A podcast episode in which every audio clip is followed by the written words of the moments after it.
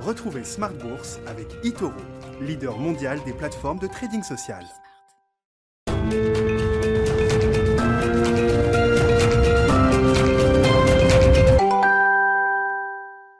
Et c'est reparti pour Smart Bourse, votre double dose quotidienne de marché en direct sur Bismart. Chaque jour à la mi-journée, 12h30, 13h et en fin d'après-midi, la grande édition pendant une heure à partir de 17h. Au sommaire de cette édition ce soir, des marchés actions qui euh, poursuivent leur marche en avant à plus de 7700, 7100 points désormais pour le, CAC 40. Euh, on verra peut-être les 7700 points euh, un jour sur le CAC. 7100 points désormais pour le, le CAC 40 avec deux dossiers qui sont distingués au cours de cette séance. Le dossier Airbus avec une commande record dans l'ère post-Covid, un 255 euh, appareils de modèle A321 commandé par euh, Indigo Partners pour le compte de ses compagnies clientes, la compagnie euh, hongroise Wizz notamment, hein, qui prend une grosse partie de ce, contrat. le contrat a été signé à l'occasion du salon aéronautique de Dubaï qui se tient en ce moment pour un montant estimé à un peu plus de 30 milliards de dollars. Est-ce que c'est le, le début de la sortie de crise pour le secteur aéronautique? C'est une question qu'on pourra se poser. Et puis l'autre dossier spécifique du jour, c'est BNP Paris le secteur bancaire dans son ensemble a été plutôt bien orienté avec une légère remontée des taux longs aujourd'hui sur euh, le marché obligataire et BNP Paribas notamment avec euh, des rumeurs qui euh, gagnent un peu en traction. BNP Paribas serait prête à envisager la cession de sa filiale retail aux États-Unis, Bank of the West, une entité qui pourrait valoir 15 milliards de dollars. Le titre BNP Paribas a réagi très positivement à ces informations de l'agence Reuters publiées en fin de matinée aujourd'hui. Nous ferons le bilan également de la COP26 avec nos invités en plateau dans un instant. Le message simplifié, c'est rendez-vous dans un an pour euh, savoir si la trajectoire 1,5 degré est toujours tenable à terme. Et puis, euh, en dernière partie de Smart Bourse, le quart d'heure thématique, ce soir, nous nous focaliserons sur le thème des Smart Cities, des villes intelligentes, avec le président de la financière Galilée, Ronnie Michali, qui sera avec nous en plateau à 17h45.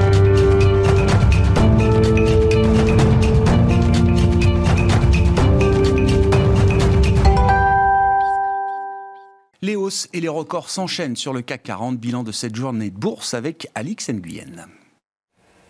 Bien que prudente face aux tensions inflationnistes et au risque d'un resserrement euh, monétaire imminent, rien ne semble empêcher la bourse de Paris de flirter avec de nouveaux plus hauts. Toujours porté euh, par les bonnes performances des entreprises, le marché accueille chaleureusement des nouvelles venues de Chine, où les ventes au détail et la production industrielle apparaissent comme supérieures aux attentes. On relève aussi euh, que le nouveau record d'Hermès soutient la tendance, à l'instar du titre de Total Energy, lui-même tiré par une note d'UBS. Wall Street monte aussi en ce début de séance.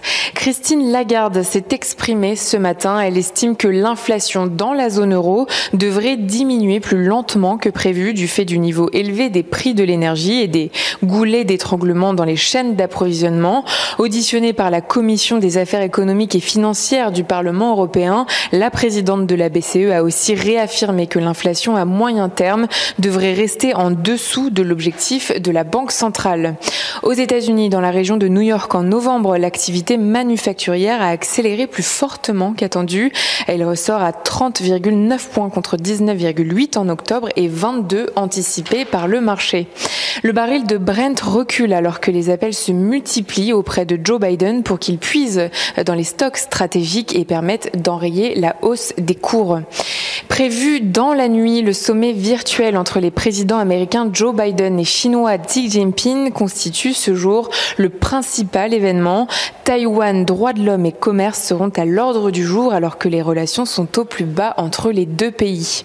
Cette semaine, d'autres facteurs viendront donner le là. Les résultats euh, trimestriels de grands noms de la distribution américaine sont attendus comme Walmart et Home Depot, mais aussi Target et Macy's. Et puis focus sur une valeur, celle d'Airbus qui connaît une belle progression. Au premier jour du salon aéronautique de Dubaï, l'avionneur a enregistré la commande de 255 A321 euh, dans le cadre d'un accord conclu avec Indigo Partners. Le montant de la commande s'élève à 33 milliards de dollars. Euh, une chaîne d'assemblage sera opérationnelle à Blagnac fin 2022.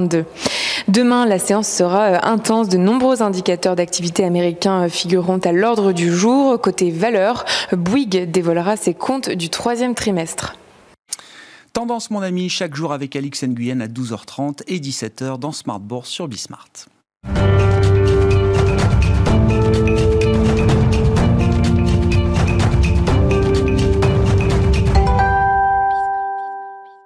Trois invités avec nous chaque soir en plateau pour décrypter les mouvements de la planète marché. Christopher Dembic nous accompagne ce soir. Bonsoir Christopher. Bonsoir. Vous êtes directeur chez Saxo Bank. Bertrand Puif est avec nous également, gérant action chez Fidelity. Bonsoir Bertrand. Bonsoir. Bienvenue. Merci d'être là. Merci à Alain Pitous également d'être avec nous ce soir. Bonsoir Alain. Bonsoir. Vous êtes senior advisor ESG. Commençons justement avec la COP26 hein, qui aura été donc l'événement fil rouge des deux dernières semaines. Euh, une conclusion un peu laborieuse. Comment vous regardez les choses, Alain? La, la, toile de fond, la grande, la grande image, c'est qu'on essaye de garder euh, l'objectif d'une trajectoire 1,5 degré euh, vivante, live, sachant qu'il faudra pour ça se refixer des objectifs au niveau des États dans un an à Sharm el-Cher, mm. en Égypte. Voilà. Comment vous équilibrez le bilan de cette euh, COP26 bah, euh, Ce que vous dites, c'est que c'est exactement ça. C'est-à-dire qu'en fait, euh, on anticipe, on essaye toujours d'être dans la trajectoire, même si on sait déjà aujourd'hui qu'on n'y sera pas. Donc euh, c'est très embêtant de commencer comme ça. Bon, et ça a fini comme ça. On le savait avant de venir, et puis on le sait en partant. Alors bon, ça c'est la vision, on va dire, assez négative des choses, en se disant on n'est pas en phase avec l'attente que tout le monde avait, avec cette urgence qui est martelée et qui est de plus en plus martelé à chaque fois, puisqu'en fait on se rapproche de l'échéance difficile. Euh, alors après, il y a quand même quelques points positifs. Le premier point positif, c'est que l'instance reste vivante on, on, fait venir tout le monde, on fait parler tout le monde. Il y a vraiment euh, une, des échanges euh, très forts qui sont faits dans ces différentes COP. Donc ça, c'est quand même un point positif. Euh, ça reste assez ouvert. Donc ça, c'est le premier point. C'est encore un lieu de rendez-vous qui oui. trouve son utilité. Oui, au moins pour une résonance. on en a parlé dans le monde entier. C'est quand même déjà une première chose. Quand même, c'est cette, cette importance de, de, de, de, cette urgence climatique reste, reste vitale. Après, il y a eu quelques points positifs. avant de parler des, des quelques points, on a déjà parlé un peu de points négatifs, mais quelques points positifs, c'est que pour la première fois, on met vraiment sur la table les problématiques du charbon et des hydrocarbures. Donc ça, c'est le premier point. On parle du méthane, ce qui n'était jamais arrivé non ouais. plus. Euh, Avec un des premiers accords, d'ailleurs, oui, les premiers jours de la COP26. oui, des choses qui sont... Euh, ouais. C'est bien, parce que le méthane est un, un gros vecteur de réchauffement euh, de, de, la planète, donc c'est quand même important, même si ça se dissout plus rapidement que le CO2. Donc c'est plus important à court terme, mais on va dire que le CO2 est plus important à moyen long terme. Il y a des, des, décisions qui ont été prises aussi pour les préservations des forêts. Euh, là aussi, c'est quand même quelque chose d'important. Alors à chaque fois, alors c'est ça un peu qui est frustrant euh, dans les points un peu négatifs, c'est qu'on on parle de choses plutôt bien, mais euh, bon, l'étagement après des, échéances euh, fait que ça atténue quand même la portée des choses.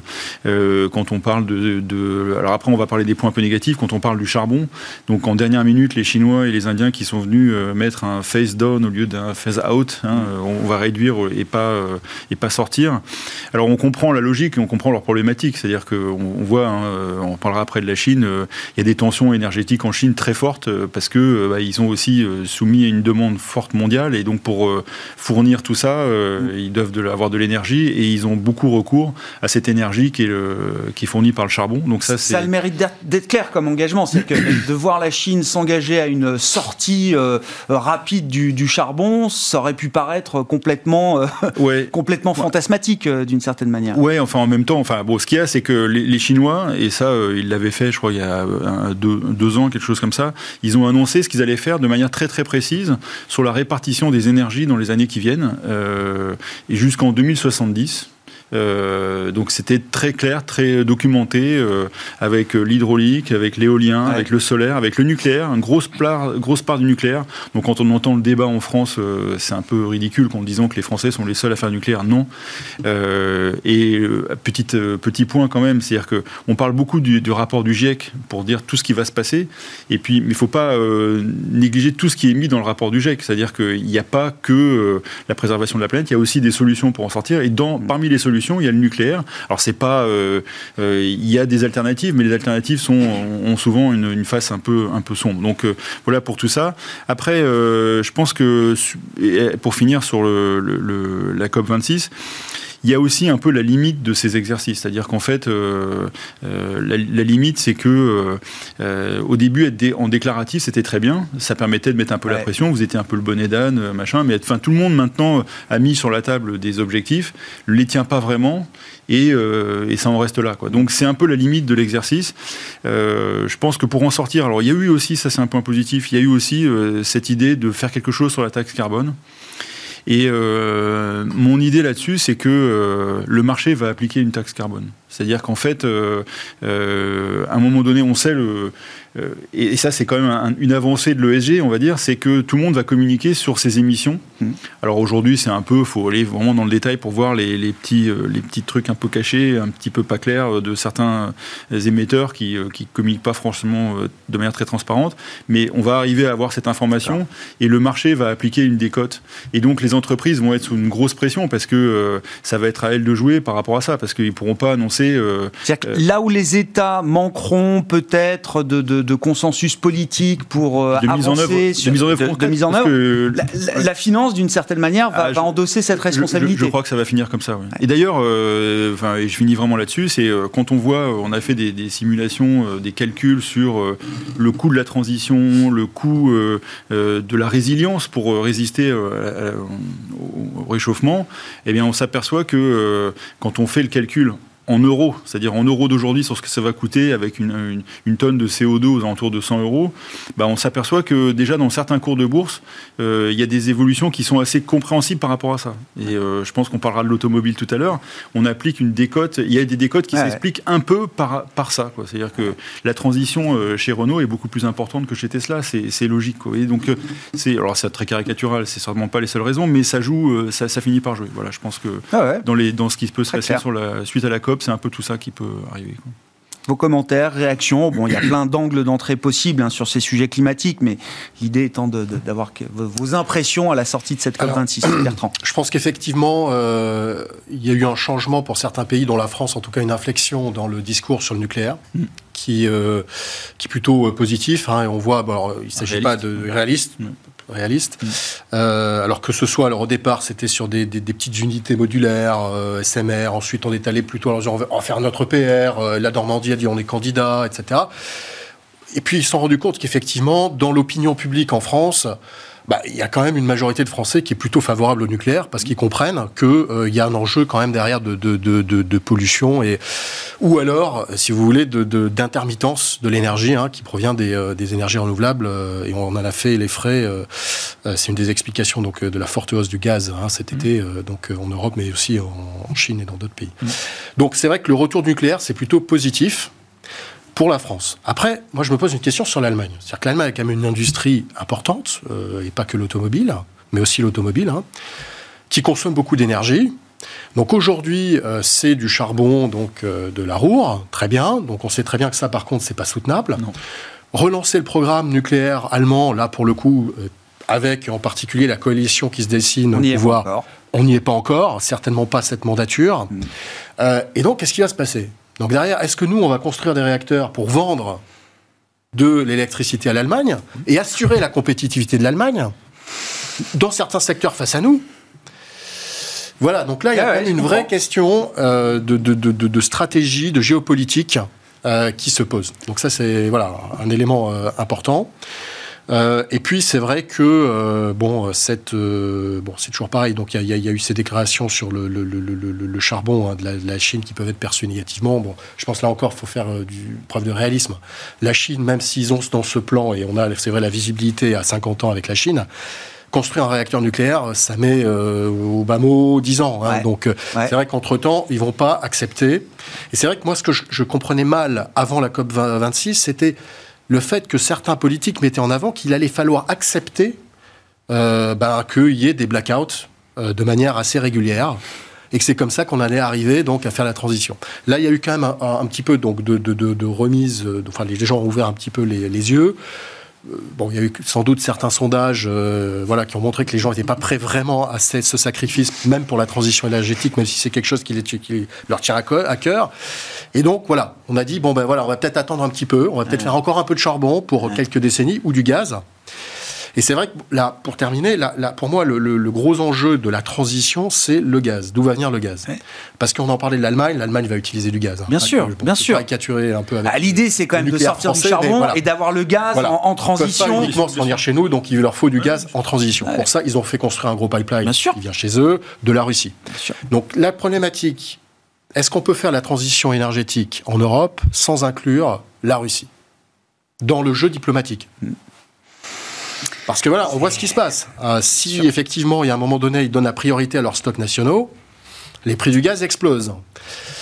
Voilà, ça c'est une vraie question et je pense que voilà. Euh, et on voit bien toutes les manœuvres qui se passent aujourd'hui, j'allais dire euh, à l'est, euh, côté Biélorussie, côté Ukraine avec des tensions ravivées, sur fond justement d'enjeux énergétiques majeurs pour, pour l'Europe, la mer du Nord, la Russie ou l'Algérie. J'avais juste une question parce que vous connaissez bien quand même les valeurs françaises, l'industrie française. Hein, vous gérez le, le fonds Action française chez Fidelity, Bertrand.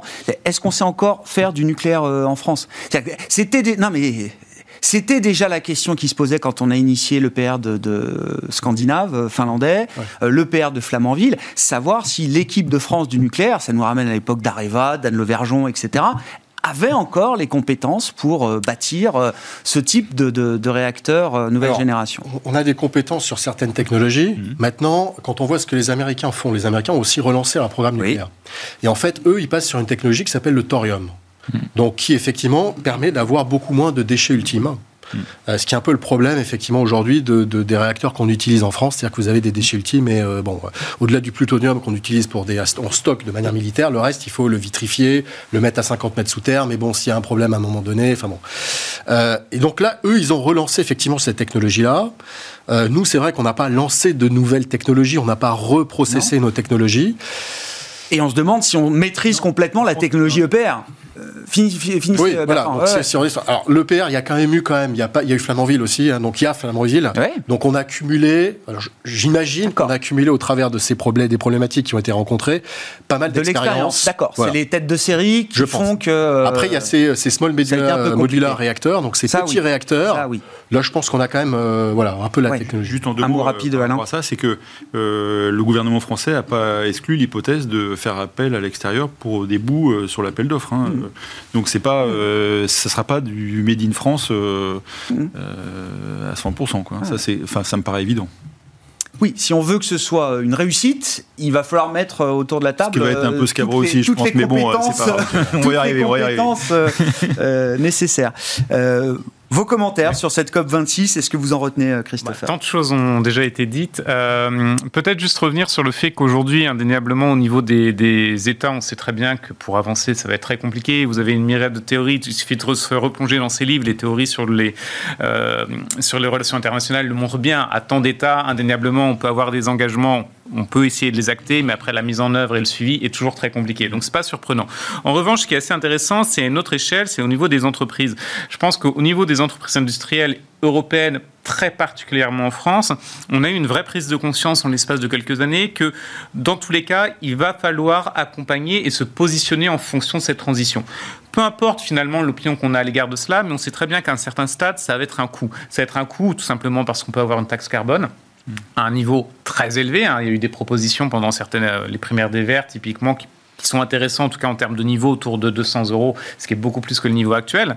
Euh, et également, de l'autre côté, vous avez éventuellement une perte de compétitivité. Donc c'est assez intéressant de voir comment les entreprises aujourd'hui industrielles s'orientent. Le premier point pour celles qui commencent, c'est finalement le point le plus simple et le plus aisé, c'est euh, l'efficacité énergétique. Mm-hmm. Et effectivement, dans ce niveau-là, on a des acteurs français, on parlait d'expertise, on a des acteurs français, sans les nommer, qui ont une vraie expertise dans ce domaine-là, qui peuvent accompagner euh, les autres entreprises.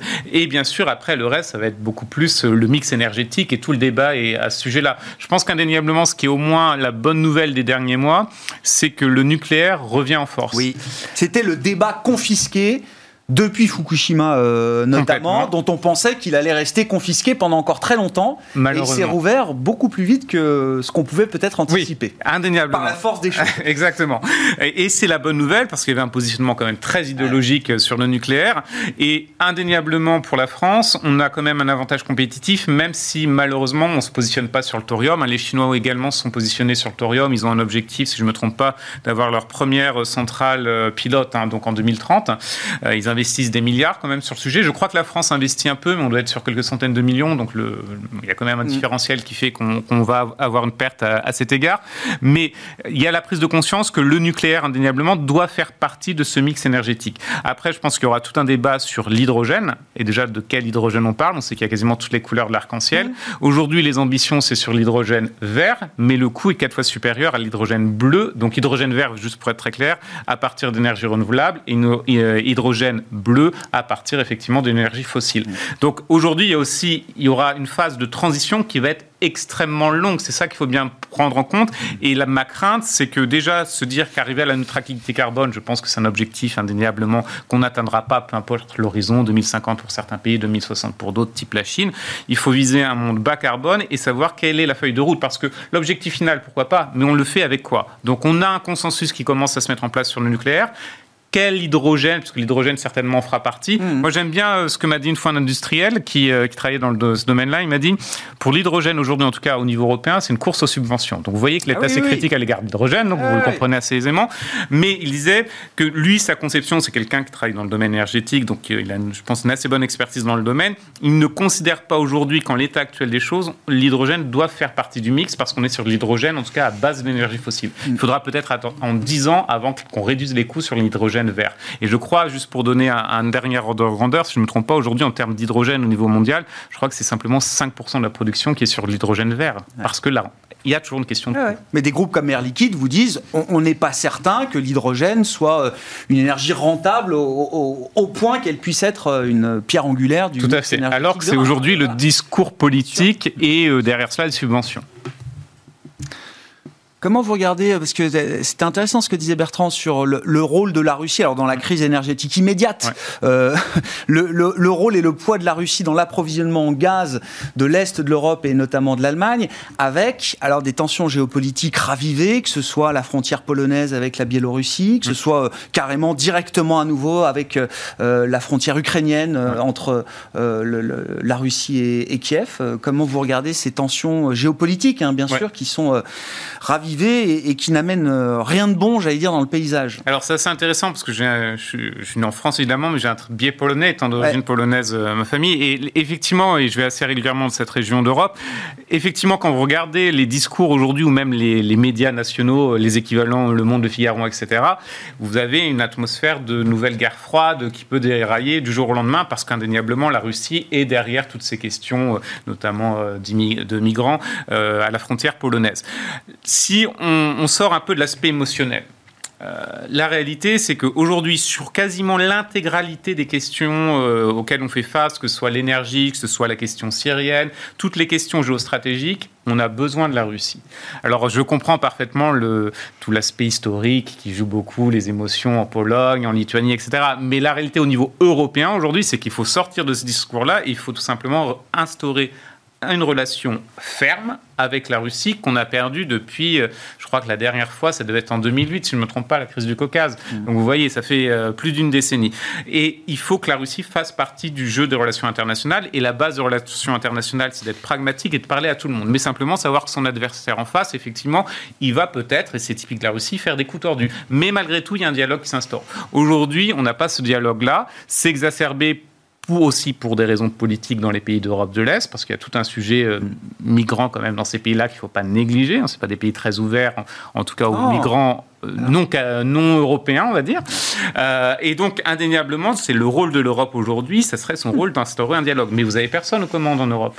Enfin, vous avez pas, enfin, vous avez des gens qui sont au niveau institutionnel, mais on sait très bien qu'ils sont pas en position de force face même à un, ministre, un premier ministre polonais. Donc, oui, c'est ça. C'est-à-dire que même au sein de l'Europe, il y a cette tension entre Bruxelles et euh, la Pologne, en l'occurrence, pour la citer euh, directement, qui ne facilite pas la résolution des problèmes avec euh, l'extérieur des pays européens. Complètement. Donc, à la fin, qui gagne? Bah, C'est la Russie parce qu'ils ont noyauté le sujet. Bon, je ne sais pas si ça appelle quelques commentaires. Moi, je voulais bien aussi, bah, peut-être aussi là dans le siège de la COP 26, moi je note qu'une une des surprises, mais sur le plan très politique, ça a été cette forme d'accord entre les États-Unis et la Chine pour se dire euh, on peut discuter du climat euh, ensemble. Il y a un zoom euh, ce soir entre Xi Jinping et Joe Biden. Bah, ça fait partie. Donc je ne sais pas. Est-ce qu'il y a d'autres sujets sur lesquels on peut assister à une forme de détente là entre Pékin et Washington? On va déjà faire cela déjà. et je trouve que c'est bien. C'est déjà une première base de, de, discussion formelle sur des choses très concrètes.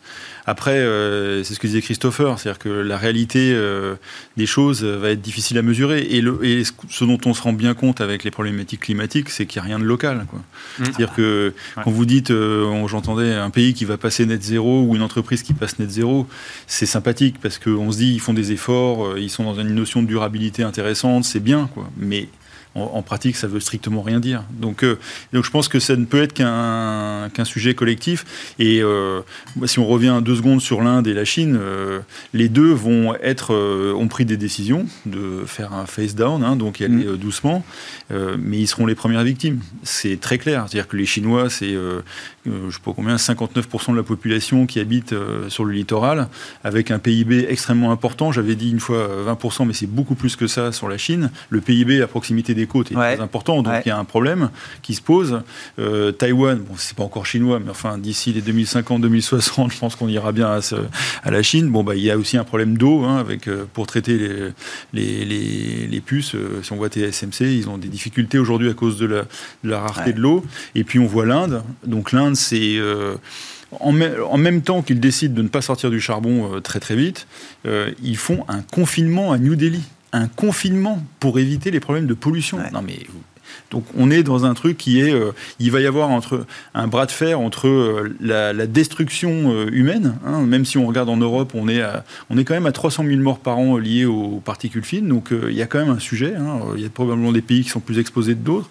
C'est intéressant parce que les arbitrages qu'on a pu faire pour le Covid, on a du. Ah, mais c'est vachement intéressant. On est en train de les imaginer demain, parler de confinement climatique d'une certaine manière. Mais, on n'avait pas pensé à ça. C'est un, un framework, un modèle de, de, travail alors, qui est exactement, assez intéressant. Exactement. Et alors, il y a un autre, enfin, en deux secondes, hein, on voit que heureusement la Chine et euh, les États-Unis arrivent à se parler pour ce genre de sujet qui dépasse la politique.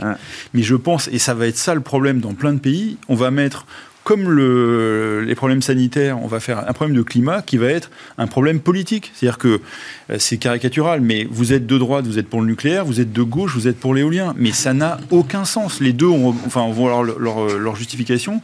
Donc euh, il va falloir à un moment donné euh, faire des choses rationnelles. Et on ne va pas y être. Hein. Mais alors quand on va faire un confinement climatique, non mais vous imaginez le truc, quoi. ça va être complètement fou. Quoi. Ben voilà, donc on va être dans des sujets comme ça.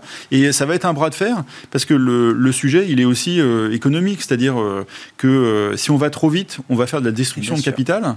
Mais en même temps, si on ne va pas assez vite, on fait une destruction humaine et biodiversité qui est définitive. Donc euh, il y a un sujet quand même hein, qui va avoir lieu dans les années qui viennent. Oui, enfin, c'est la tragédie des horizons. Alors il y a plein de secteurs industriels qui sont assez emblématiques de ces, effets de transition. Le secteur automobile, par exemple, est un secteur qui est d'ailleurs euh, cité régulièrement en exemple par les économistes, parce que ce qui se passe dans l'automobile va tellement vite, tellement fort qu'il y a une transition sociale. Enfin, il faut qu'il y ait un accompagnement social aussi pour, euh, pour ce secteur. On peut le, après l'élargir à l'ensemble des, sociétés. Qu'est-ce que ça vous inspire encore comme commentaire, euh, Bertrand? Alors, c'est un secteur dans lequel il faut, euh, regarder, enfin, séparé en deux. Il y a, Tesla d'un côté, hein, et puis donc il y a le reste du monde. Grosso modo. donc c'est Tesla vrai que... pesant à peu près autant que le reste du monde dans le secteur automobile. C'est 50%, 50%, voilà. Et c'est vrai que quand on regarde d'un point de vue boursier le secteur aujourd'hui, avec Tesla, c'est cher, c'est surdétenu, le sentiment il est au pic historique, etc. On enlève Tesla, c'est tout le contraire. On est au plus bas historique de détention. Des titres comme Volkswagen, qui sont quand même en Europe les leaders d'électrique, on est à 5 fois les profits, ce qui est même pour un constructeur automobile qui, certes, va jamais se payer très rarement euh, sur un, deux chiffres, mais bon, plutôt autour de 8 fois sur le long terme. Là, on est à 5. Donc, on a quand même un de-rating significatif. Est-ce qu'une société comme Volkswagen est complètement euh, euh, fermée à l'électrique? Absolument pas. Ils ont des modèles qui arrivent en grande quantité. Ils ont des réseaux de distribution, des réseaux encore plus importants derrière de, de, de, de maintenance et de réparation et des garages qui travaillent avec eux. Tesla, aujourd'hui, quand vous avez un problème sur votre Tesla, c'est assez compliqué quand même. Vous pouvez pas aller la faire euh, réparer euh, euh, à, l'autre bout du quartier. Il hein. faut des fois aller d'une autre ville ou à Paris, évidemment, c'est plus facile. Mais bon, c'est quand même pas encore le plus grand réseau, on va dire, du, monde en termes de, réparation, ce qui pose un problème. voilà. Après. On a d'un côté une société qui, fait, enfin, qui vaut 250, 300 mmh. fois les profits, ok, ce qui est sans doute le futur mais pas toute seule. Il n'y aura pas qu'un fabricant euh, d'automobiles électriques euh, au monde. Euh, Tesla sera sans doute là, mais il y en aura d'autres. Et nous, on pense que certains acteurs qui sont bien en avance, dont Volkswagen, euh, ont clairement leur euh, voilà quelque chose à jouer. Et à cinq fois les profits aujourd'hui, c'est clair que voilà notre. Et, c'est quoi c'est, Vous dites là, c'est bon, le timing, c'est toujours compliqué, mais il y a, y a, un moment où là, la psychologie de marché peut se renverser. On voit alors Tesla qui s'est envolé à plus de 1000 milliards de dollars de capi, et puis c'est vrai que depuis quelques jours, bah, ça corrige, et puis ça corrige la Tesla, donc ça va très très vite, ça perd 10, 15, 20% comme ça en quelques séances. Est-ce que, c'est, est-ce que ça vous laisse entendre que c'est le moment où la psychologie de marché est en train de se renverser, ou est-ce que vous le disiez, il y a encore tellement de freins, tellement de, de lourdeur, d'épée de Damoclès là qui pèse sur les constructeurs euh, traditionnels qu'avant de voir les investisseurs revenir, ça va prendre du temps. Alors c'est comme pour les pétrolières et gazières, c'est-à-dire qu'à un moment donné, regardez par exemple le cas des Quinor dans les Nordiques, donc l'équivalent Total en Norvège. Quand ils ont atteint la barre de 30%, alors pas des profits encore, parce qu'on a une notion de montée en puissance graduelle des profits qui viennent du renouvelable, mais 30% des actifs, de la base installée d'actifs dans les renouvelables, bah, le titre est passé d'une décote par rapport au secteur à une prime. Donc on voit qu'il y a quand même un impact à un moment donné. Donc je pense que dans le secteur de l'auto, c'est pareil. C'est-à-dire qu'à un moment donné, quand Volkswagen va vendre, alors je ne sais pas si c'est 15, 20, 30% ou 50% de ces modèles qui viendront de l'électrique et ou de l'hybride, euh, le statut sera effectivement, le, statut va changer à ce moment-là. Mais c'est vrai que ça va être vraiment quelque chose qui va être mais, incrémental. Voilà, incrémental. Mmh. Et c'est très difficile à voir, mais c'est ce qu'on voit dans beaucoup d'industries et c'est ce qui devrait arriver de, pour ce secteur-là. Donc, dans une logique d'investissement de, de, long terme, vous dites, euh, il faut quand même regarder ce secteur avec ses acteurs euh, traditionnels. Euh, Tous ne vont pas faire faillite. Je lisais récemment, je, je, tairai le nom de la personne pour pas avoir de soucis, mais euh, que euh, quelqu'un, un de nos grands économistes, disait que d'ici 5 ans, une société comme Renault n'existerait plus. Bon, je pense que c'est un petit peu extrême. On disait ça il y a 5 ans déjà de Renault. Exactement. Ce que je veux dire, c'est qu'il y a aussi, parce que vous avez les champions comme Volkswagen, il y a aussi les sociétés qui paraissent un peu plus en retard.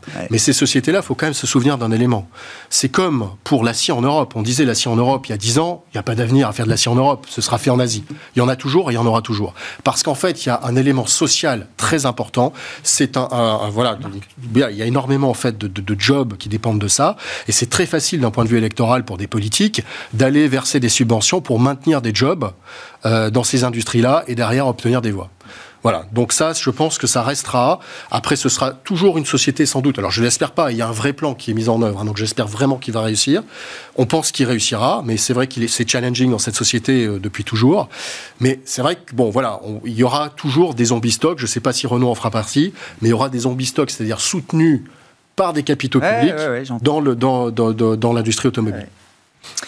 Euh, Christopher, si vous voulez réagir, puis je voulais qu'on dise un mot de la, de la Chine quand même. Alors, est-ce que l'économie chinoise commence à se redresser? Je sais pas, on a vu mhm. quelques statistiques euh, ce matin qui étaient peut-être un peu mieux orientées que ce qu'on pouvait imaginer. Et puis, je reviens à mon zoom euh, Joe Biden, Xi Jinping. On, a vu que les deux pays étaient capables de discuter du climat. Est-ce qu'ils sont capables de, de, de, se détendre sur d'autres fronts? Et je pense notamment à la partie commerciale. Visiblement, certains n'excluent pas qu'on puisse avoir des avancées sur le, le, le, le front des tarifs douaniers. Qui reste imposé à des niveaux élevés entre les deux pays aujourd'hui.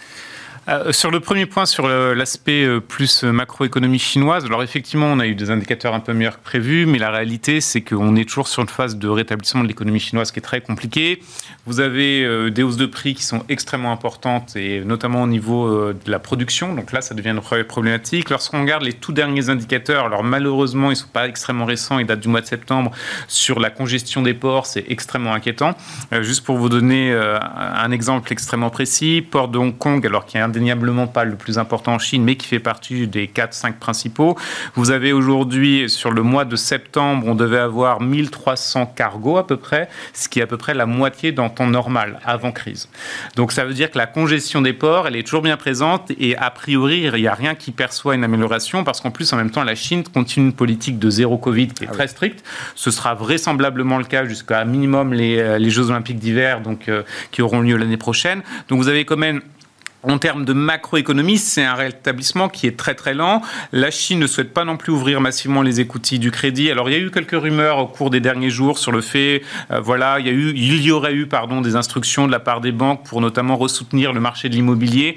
Pour l'instant, ça reste à l'état de rumeur. Et surtout, la grande ligne directrice, c'est dans tous les cas, on rouvre pas les écoutilles très massivement. Et même, il y avait une optique de baisse du taux de réserve obligatoire des banques qui avait été évoquée. Vous vous en souvenez parce qu'on a vu une décision similaire au début de l'été vraisemblablement, la Chine ne semble pas pressée de la mettre en application, puisque la, enfin, la deadline du marché, c'était quatrième trimestre, hein, donc c'était à peu près maintenant. Donc le plus la Chine peut éviter des mesures de relance euh, trop fortes, le plus elle le fait. Complètement. Je pense qu'elle a vraiment appris des, précédentes crises et euh, des excès, tout simplement, des relances qui étaient mises en place. Lorsque vous regardez les indicateurs, aujourd'hui, on peut clairement dire que vous avez une politique monétaire et budgétaire restrictive en Chine.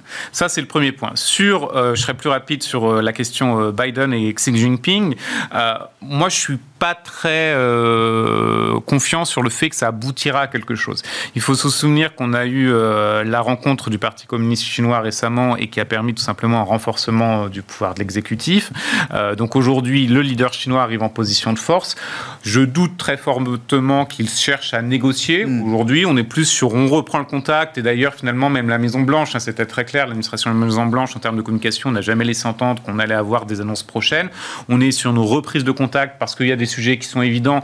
Et typiquement, vous l'avez évoqué, le changement climatique. Je pense que les deux, euh, les deux pays ont parfaitement compris qu'ils doivent travailler ensemble sur ce sujet-là. Rien à perdre à le dire, en tout cas. Tout à fait. Sur les questions plus compliquées du commerce, je crois que euh, ça, ça, nécessitera beaucoup plus de négociations. Là, on est sur, on va essayer de faire un dégel, dégel simplement entre les deux leaders. Et après, les, euh, les équipes prendront le relais. Et, mais je n'attends rien sur un horizon de plusieurs mois, personnellement. On se souvient qu'il y avait eu un phase one deal euh, entre la Chine et les États-Unis sous Donald Trump. C'est passé. C'était largement commenté. Hein. voilà. Est-ce qu'il y aura jamais un phase two deal entre les deux? Bon, on suivra quand même ce qui peut ressortir de cette euh, rencontre virtuelle cette nuit entre Joe Biden et, Xi Jinping. Euh, venons-en au marché, peut-être. Bon, 7100 points et plus pour le, CAC 40, c'est un baromètre parmi d'autres. Euh, on a quand même le sentiment là qu'il y, a, après le, mois de septembre un peu un peu troublé, euh, l'appréhension du mois d'octobre qui euh, historiquement, statistiquement est jamais un très bon mois, qui s'est révélé être un mois excellent. on continue sur notre lancée, six semaines de hausse consécutive en Europe. J'ai vu ça, Bertrand, ça s'arrête plus. Alors on a plus. Alors il faut se souvenir qu'avant la publication des troisième trimestres, on a eu quand même des sonnettes d'alarme sur notamment l'impact des matières premières. Mmh. Et au final, quand on a vu les publications des sociétés, grosso modo, elles s'en sont plutôt très très bien tirées. Euh, après, il y a sans doute un effet, alors là, faut attention avec ricochet à un moment donné, ou décalé, si vous voulez, dans le temps, où il y en a certaines qui sont protégées par des achats à, terme et qu'à un moment donné, il faut repasser sur euh, voilà, une logique de marché et voilà, repartir sur des contrats qui sont rebasés. Elles n'ont peut-être pas toutes payé le prix fort sur leurs matières premières et sur leurs entrants. Typiquement, ce sera sans doute pas au quatrième trimestre. Donc, le quatrième trimestre risque de toujours être bien orienté. Euh, par contre, effectivement, attention l'année prochaine. Ah. Ça, c'est plutôt un. Voilà, attention, si les prix de l'énergie, des matières premières restaient à ces niveaux-là, ce qui est quand même assez probable, euh, enfin, en tout cas, rester à des niveaux élevés, hein, sans. Euh, voilà, on a vu la correction sur le gaz, mais on reste quand même, après la correction sur le gaz, sur des niveaux qui sont élevés par rapport aux dix dernières années. Hein. Voilà, donc il faut, il faut prendre ça en tête quand même. Est-ce que les sociétés, certaines vont être capables de les répercuter sur le client, certaines le seront moins, pourront le faire que partiellement. Ça, c'est important. Ça, c'est au niveau, on va dire, micro. Euh, au niveau macro, euh, nous, ce qu'on note, et qui ça c'est plutôt négatif, au, niveau macro, et c'est plutôt positif, on a des effets de stock. C'est-à-dire qu'en règle générale, on, touche le plus bas en termes de stock deux trimestres après la sortie de la récession. Là, on est sorti de la récession depuis plus de deux trimestres et on n'a toujours pas touché le point bas sur les stocks. Alors pour des raisons spécifiques, hein, euh, attention. Mais ce que je veux dire, c'est que derrière, ça laisse un potentiel de reconstitution des stocks qui est quand même assez significatif pour l'année prochaine, qui peut driver, nous on pense, une contribution au niveau du PIB mondial entre 1 mm. et 1,5 mm. points de PIB, hein, c'est énorme. Sachant que la vraie question, c'est où est-ce que ça va se normaliser? Moi, si aujourd'hui je suis dans le secteur consumer ah et dans l'auto, je ne vais pas aller me normaliser à, la moyenne des dix dernières années. Je vais prendre une marge de sécurité, je vais aller au-dessus. Et donc ça, ça peut vraiment être un boost. On va surstocker. Surstocker, première partie de l'année prochaine. Hein. Ça, ça peut être un boost pour l'économie euh, globalement. Pour certains secteurs, alors attention, consumer, dont l'auto. Attention à l'industrie qui est déjà à des niveaux normalisés, par exemple. Donc il faut vraiment regarder secteur par secteur qui va bénéficier de ça aussi. Hmm. Mais d'un point de vue, c'est vrai, macro, hein, parce que le, marché aussi va réagir à la croissance euh, globale, hein, c'est quand même quelque chose qui nous paraît aujourd'hui, cet effet stock, assez sous-valorisé par pas mal d'acteurs euh, dans leurs anticipations de croissance 2022. Oui, ça c'est de la croissance, c'est un réservoir de croissance, vous dites, euh, pour le monde euh, en général. Sur l'aspect micro, j'entends que c'est encore le thème de l'inflation, là, pour plusieurs trimestres, qui va guider les choix des investisseurs sur la partie action, en l'occurrence, Bertrand. Ben, là, comme l'inflation, elle vient en, partie, donc en, grande partie aujourd'hui, il y aura une inflation évidemment salariale qui est en train, de, dans certains pays, de, prendre une traction, mais c'est aujourd'hui surtout l'inflation via les matières premières. Cette inflation-là, on ne peut pas la corriger à court terme. C'est pas possible. Que vous avez des cycles d'investissement sur les matières premières, donc non pétrole, c'est depuis 10 ans qu'ils sous-investissent. Le pétrole, c'est depuis 8 ans qu'ils sous-investissent. Pour relancer la machine et qu'il y ait des impacts sur l'augmentation des volumes, il faut entre 3 et 5 ans. Et ils n'ont pas encore pris la décision de le faire, mm. puisqu'une société pétrolière, elle est tiraillée aujourd'hui en disant est-ce que je peux décemment annoncer au marché que je vais augmenter la part de mes cash flows qui sont investis dans les énergies fossiles? Bon, clairement, elle ne le fera pas, parce qu'elle sait que son titre va baisser de 1 ou 2 points de multiple euh, très rapidement. Donc, elle va le faire, mais sans le dire, mais de le faire d'une manière très très larvée. Donc tout ça, ça veut dire qu'on va rester dans une tension de notre point de vue au niveau de l'offre sur pas mal de matières premières, dont l'énergie, mm. euh, pendant un petit moment. Alain, quelques commentaires de marché. Je sais pas, le CAC a plus de 7000, 7100 points. Euh, même il y a un mois, c'était pas encore oui, évident de l'appeler, de, le dire. Alors, je dirais, euh, par rapport à ça, il y a plusieurs choses. S'il n'y a pas d'erreur euh, de banque centrale, euh, je vois pas d'accident. Ce serait quoi une erreur de banque centrale bah, euh, une, trop en retard ou Une communication malheureuse, un sujet sur l'inflation, des taux qui remonteraient un peu trop vite, une réduction de bilan, ou une banque centrale d'un pays pas très loin, pas, enfin périphérique pas vraiment, mais qui ferait une erreur qui ferait par effet de cascade sur les devises, un, truc qui pourrait arriver. enfin, bon, On a vu que la Banque d'Angleterre déjà a hésité à, monter ils les ont fait plus, c'est ça. Donc euh, bon, pour le moment, on, est, on reste dans cette, euh, cet esprit-là. Après, moi, ce que je me dis, c'est que ça n'empêchera pas qu'il y aura probablement quelques petits accidents liés justement au, début de remontée de taux. Alors, il y aura quoi comme genre d'incident? Il y aura euh, un peu la caricature, c'est ce qui s'est passé sur Evergrande, hein, où le titre s'est fait quand même rectifier de 80% à peu près en quelques semaines. Et je pense que c'est ce genre de choses qu'on va avoir, c'est-à-dire qu'en fait, des, des pas des secteurs, c'est au sein d'un secteur donné, une ah entreprise euh, qui euh, bah, peut-être fait une erreur comme une, une, entreprise de matières premières qui ferait euh, une erreur de communication en disant que... au moment où il faut pas, quoi. À un moment où il faut pas, ou qu'annonce un truc capitalistique qui va pas, ça, ça, se fait, ça va se faire massacrer, ou des boîtes de croissance qui faisaient leur 30% de croissance lent, qui, pour une raison ou pour une autre, montrent un ralentissement un peu trop marqué par rapport aux, confrères, ça, ça, ça, peut faire très très mal. Plus, et, ça, c'est lié au, au levier euh, de l'endettement qui est euh, plus à quelques erreurs sur les marchés. Hein. Il y a quand même, on a quand même connu dans les périodes de, retracement euh, des, banques qui, sur leur banque d'investissement, se prenaient des carreaux de 500 millions à 1 milliard. Ça peut faire, très mal. Vous voyez, ça va être le disproportion parce que comme tout le monde est resté investi, euh, et euh, y a pas, on n'a pas de vendeurs structurels en ce moment sur les marchés. Euh, donc, au contraire, on a plutôt des acheteurs. Hein. on, a, on parlait des énergies, des, des, matières premières en tout genre, qui ont distribué des coupons des dividendes comme ils n'ont jamais distribué. Mm, mm, mm. parce que bah, ils ont du cash en attendant ils le distribuent. Donc tout ça c'est des masses d'argent qu'il faut réinvestir. Donc on n'a pas de, d'investisseurs les, rachats d'actions etc on n'a pas d'investisseurs structurels euh, vendeurs. Mais par contre s'il y a une mauvaise nouvelle là attention. Donc euh, c'est là que l'ESG est important parce que ça permet de distinguer euh, ceux qui ont une mauvaise gouvernance. Vous adhérez à l'idée Christopher que les, marchés ont mis la barre quand même très très haute aujourd'hui qu'il y a un risque un peu asymétrique maintenant on a intégré beaucoup, beaucoup mhm. des bonnes nouvelles euh.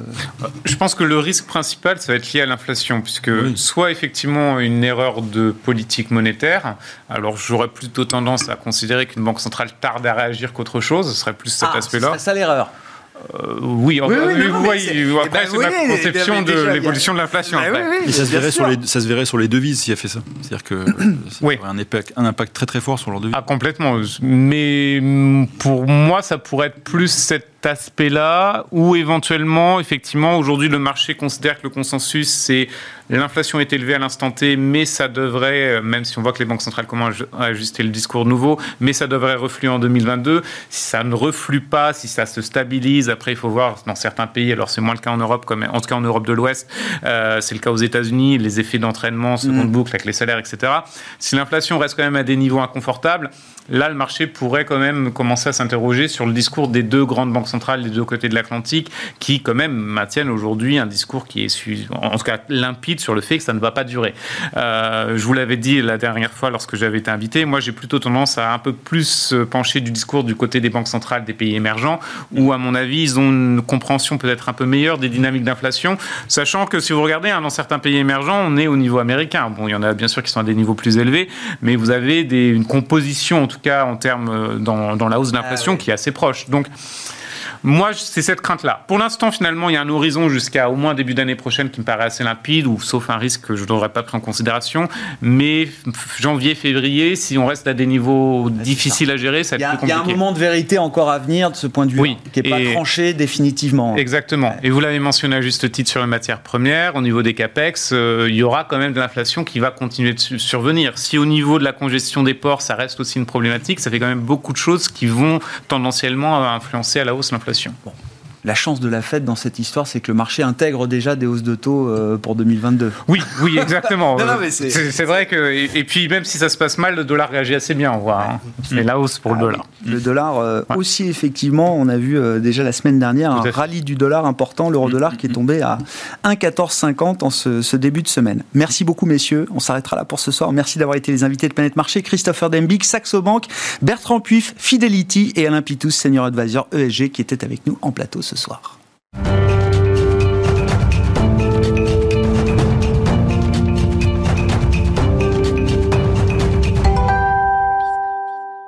Le dernier quart d'heure de Smart Bourse, chaque soir, c'est le quart d'heure thématique. Et nous retrouvons ce soir euh, Ronnie Michali en plateau, le président de la financière Galilée. Ronnie, bonsoir.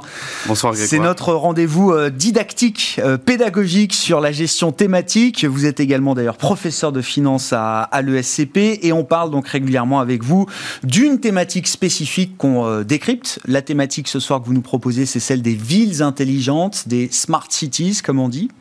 Je rappelle quand même les règles du codex des thématiques donc votre outil d'analyse justement de ces, euh, de ces thèmes de marché, de ces thèmes d'investissement pour qu'une thématique soit valable et qu'on ne soit pas dans le thématique washing, comme vous dites, euh, Ronnie. Il faut que la thématique soit structurelle, globale, internationale, mondiale et transversale, c'est-à-dire que ce ne soit pas juste une thématique sectorielle, mais bien une thématique transsectorielle. Comment est-ce que vous regardez justement le thème des smart cities à travers ces euh, trois impératifs qui font, qui font d'une thématique une bonne thématique? Alors tout à fait, euh, effectivement, vous faites bien de le, rappeler, vous connaissez maintenant le, codex, euh, euh, puisqu'on on le, on le, déroule souvent et on passe au crible les thématiques via le codex. C'est vrai que nous, donc, on utilise cet outil d'analyse qui nous permet de, de sélectionner les tendances de fond, enfin d'identifier les tendances de fond de l'économie mondiale et de sélectionner les thématiques qui nous paraissent être des thématiques d'avenir et surtout qui ont un potentiel boursier. Euh, donc effectivement, pour être, pour mériter, je dirais, d'être dans le, le codex, euh, une thématique doit remplir trois critères. Elle doit être structurelle, elle doit être internationale et elle doit être transversale. Alors, Ici, la thématique des Smart Cities, euh, sur le fait d'être structurelle, vraiment, il n'y a aucun doute. Mm. Actuellement, on a un peu plus de 50% de la population mondiale qui habite dans les villes. en 2050, ce sera 70%. Euh, Donc euh, il y a une augmentation continue. Chaque semaine, 1,3 million de personnes déménagent dans les villes. Rejoignent les villes. Exactement. Donc en fait, c'est pas la fin de l'urbanisation. Hein. Voilà, en filigrane, en fait, on a l'exode rural qui s'est énormément accru ces dernières années et qui vient alimenter la thématique des, smart cities, puisqu'à mesure qu'elles se densifient, euh, ces villes vont devoir trouver des solutions intelligentes pour améliorer la qualité de vie de leurs habitants, euh, poursuivre les objectifs de développement durable, bien sûr, euh, mais aussi améliorer l'efficacité économique de, de la métropole. Donc voilà, donc ça c'est pour la, pour la dimension structurelle, pour la dimension euh, internationale. c'est un phénomène qu'on retrouve partout dans le monde, que ce soit les, les, marchés, les économies développées, les économies émergentes, ce phénomène d'exode, de, d'exode, enfin d'urbanisation, on le retrouve de partout. Ah oui, tout à fait. Ben, on avait trois euh, mégapole, attention à ne pas confondre avec mégalopole. Hein. Euh, mégalopole, c'est un tissu urbain avec un réseau de villes euh, interconnectés. mégapole, c'est les villes de plus de 10 millions d'habitants. On avait trois mégapoles en 1975. On avait Mexico, on avait New York et on avait Tokyo. actuellement, on a 29 euh, mégapoles dans le monde et il y a une sorte de concurrence entre euh, les mégapoles euh, asiatiques, les mégapoles du Moyen-Orient, les mégapoles américaines, par exemple, qui, qui fait une sorte d'émulation dans le secteur et qui va permettre en fait d'avoir une visibilité euh, très intéressante sur cette thématique. Et puis, euh, il y a la dimension transversale. Alors, évidemment, les villes intelligentes, ça part du postulat que les nouvelles technologies, euh, donc l'intelligence artificielle, le big data, la robotique, le cloud, la 5G, euh, vont aider finalement les habitants à améliorer leur qualité de vie. Mais au-delà de la transversalité dans le secteur des technologies, ça touche pas mal de pans de l'économie, Mm. euh, comme euh, par exemple les infrastructures, les transports, l'automobile, l'immobilier, euh, donc les télécommunications. Ouais, un Donc certain nombre voilà. de services aussi, Ouais. j'imagine, bien sûr. Exactement. Donc c'est éminemment une thématique transversale. Bon, les fondamentaux de la thématique sont là. Euh, Est-ce qu'on peut quantifier ce marché, euh, je sais pas, un chiffre d'affaires du marché des, des smart cities aujourd'hui dans le monde? Est-ce qu'on a quelques chiffres pour quantifier un petit peu ce que représente ce thème, notamment sur le plan boursier, euh, Ronnie? Alors, bon, c'est très difficile de, de- de quantifier. Euh, Il y, a, il y a des, il y a des, euh, statistiques par, euh, par secteur. On sait que, par exemple, sur le- les, les ascenseurs, par exemple, c'est aussi- une thématique qui va avec le vieillissement de la population, parce qu'elle rejoint d'autres thématiques. Donc, les ascensoristes, par exemple, sont en forte croissance dans Ouais. les villes intelligentes. Évidemment, tout ce qui est haut débit, donc il faut, il faut par exemple, pour avoir des métros connectés, il faut évidemment les, les alimenter en haut débit. Mais ce qu'on peut retenir sur l'étude chiffrée, euh, c'est quand même que les villes représentent 2% euh, de la surface terrestre, Hmm. 50%, plus de 50% de la population mondiale, et 80% de la euh, production La richesse voilà, Ouais, c'est 80% de la production économique totale. Ouais. Et aussi 70% euh, de, de la consommation énergétique. Donc on voit en filigrane Ah, aussi, euh, évidemment, la- Les enjeux. la- les enjeux écologiques. Ouais. En fait, elle concentre une forte densité avec euh, finalement des, des- des profils, euh, une main-d'œuvre euh, euh, qualifiée, voire très qualifiée, et un nombre extrêmement important d'entreprises. Donc ça favorise la croissance.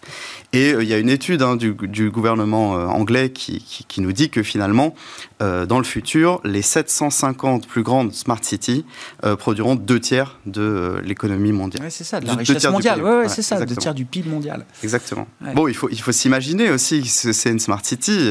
une petite digression par rapport à l'étude chiffrée, mais voilà, une ville avec. Euh, il faut s'imaginer euh, des feux de circulation euh, qui finalement euh, sont alimentés par euh, des données que leur envoient les véhicules et qui vont réguler, réguler la, la circulation de manière automatique. On peut avoir aussi euh, des, voitures qui communiquent avec des eurodateurs ou avec des bornes de recharge électrique. Ça va guider le conducteur directement vers la place disponible la plus proche. Euh, on a, euh, par exemple, des poubelles connectées qui, vont envoyer des informations directement à l'entreprise de gestion des déchets qui va, qui va programmer finalement le ramassage euh, en fonction de, de, de, de- voilà, de, de- de- du remplissage de la poubelle. Euh, des lampadaires avec des capteurs euh, qui n'éclairent que les voies lorsque c'est nécessaire pour faire des économies d'énergie. Enfin, c'est beaucoup des- d'efficacité derrière, c'est ça. hein, Exactement. ça. Il y a des développements colossaux dans chacun de ces domaines.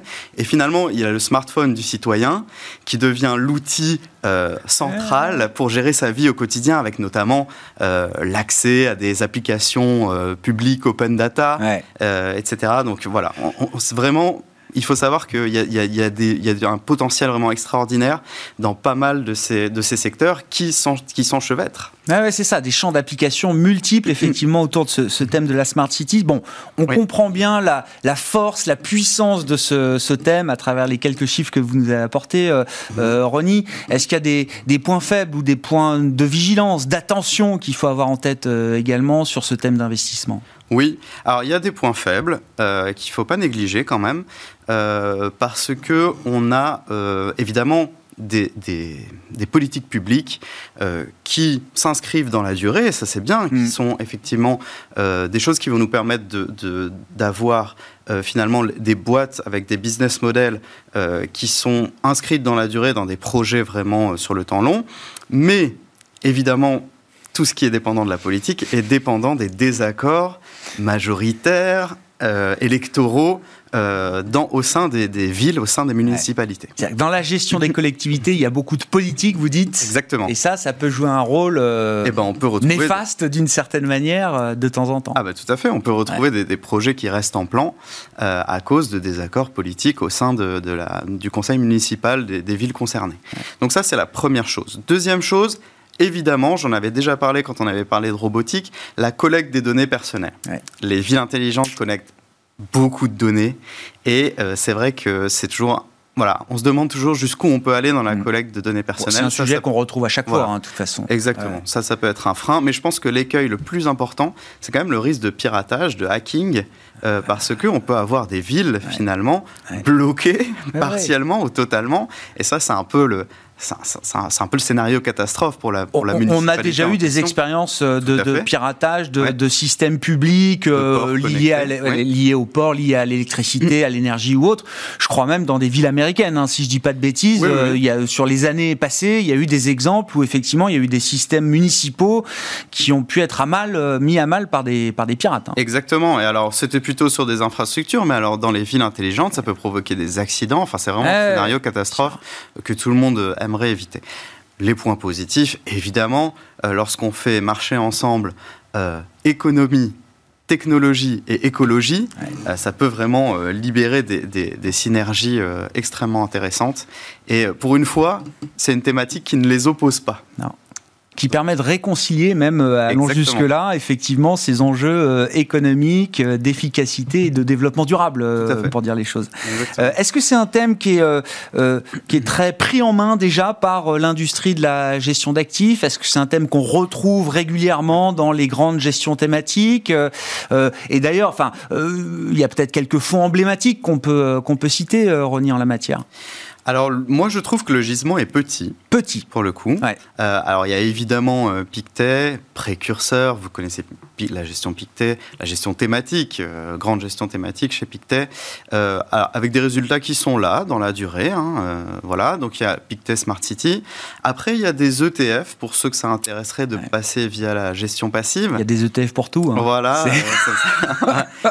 ça, ça, On n'opposera pas ici commence. gestion active et gestion passive. Fait, pas, dans, pas dans ce rendez-vous thématique il avec vous. Que tout ce qui est esquis mûrit lentement. Donc euh, voilà, Très bien progressivement, on a des ETF ouais. qui effectivement émergent sur toutes ces thématiques. Euh, donc j'ai un ETF par exemple de chez iShares, euh, belle performance depuis le début de l'année, plus 30% quand même. Euh, a, sinon il y en a un autre chez Lixor, il y en a un autre chez Amundi. Euh, alors attention, ces ETF ont été créés plus récemment, donc on a moins de recul. Mais en tout cas, pour ceux qui aimeraient passer euh, via la gestion passive pour s'exposer, ouais. investir sur des thématiques, c'est possible. Et enfin, assez intéressant pour ceux qui ont des PEA. Euh, j'ai DNCA Euro Smart Cities. Ouais. Voilà, alors DNCA sur la gestion thématique, ils sont effectivement beaucoup moins connu qu'un Pictet ou un mmh. Thematics, euh, ou encore d'autres. Euh, mais il y a ce fonds-là qui en plus est ISR, assez intéressant, euh, et qui s'intègre dans les PEA pour s'exposer sur les actions européennes qui effectivement investissent sur les Smart Cities. Donc assez, assez intéressant. Donc je dirais gisement petit. Par contre, j'ai pas réellement vu de thématique washing ah. dans cette thématique. Ah oui. Voilà. J'ai l'impression que les gérants, ils font ce qu'ils disent et ils, ils disent ce qu'ils font. Et ça, c'est quand même très important. Ah oui. Bah, c'est l'intérêt peut-être que ce soit, soit pas encore un thème trop développé. C'est-à-dire que ceux qui sont positionnés dessus le sont de la manière la plus pure possible, entre guillemets. Exactement. Voilà. Merci beaucoup, euh, Ronnie. On vous retrouvera bah, le mois prochain, euh, rapidement en tout cas, pour passer au crible une, une prochaine thématique avec vous, Ronnie Michali, qu'on retrouve donc régulièrement dans ce rendez-vous euh, thématique de Smart Bourse, le dernier quart d'heure chaque soir, vous le savez, président de la financière Galilée et professeur de finance également à l'ESCP. Ainsi se termine Smart Bourse. Ce soir, on se retrouve demain en direct à 12h30.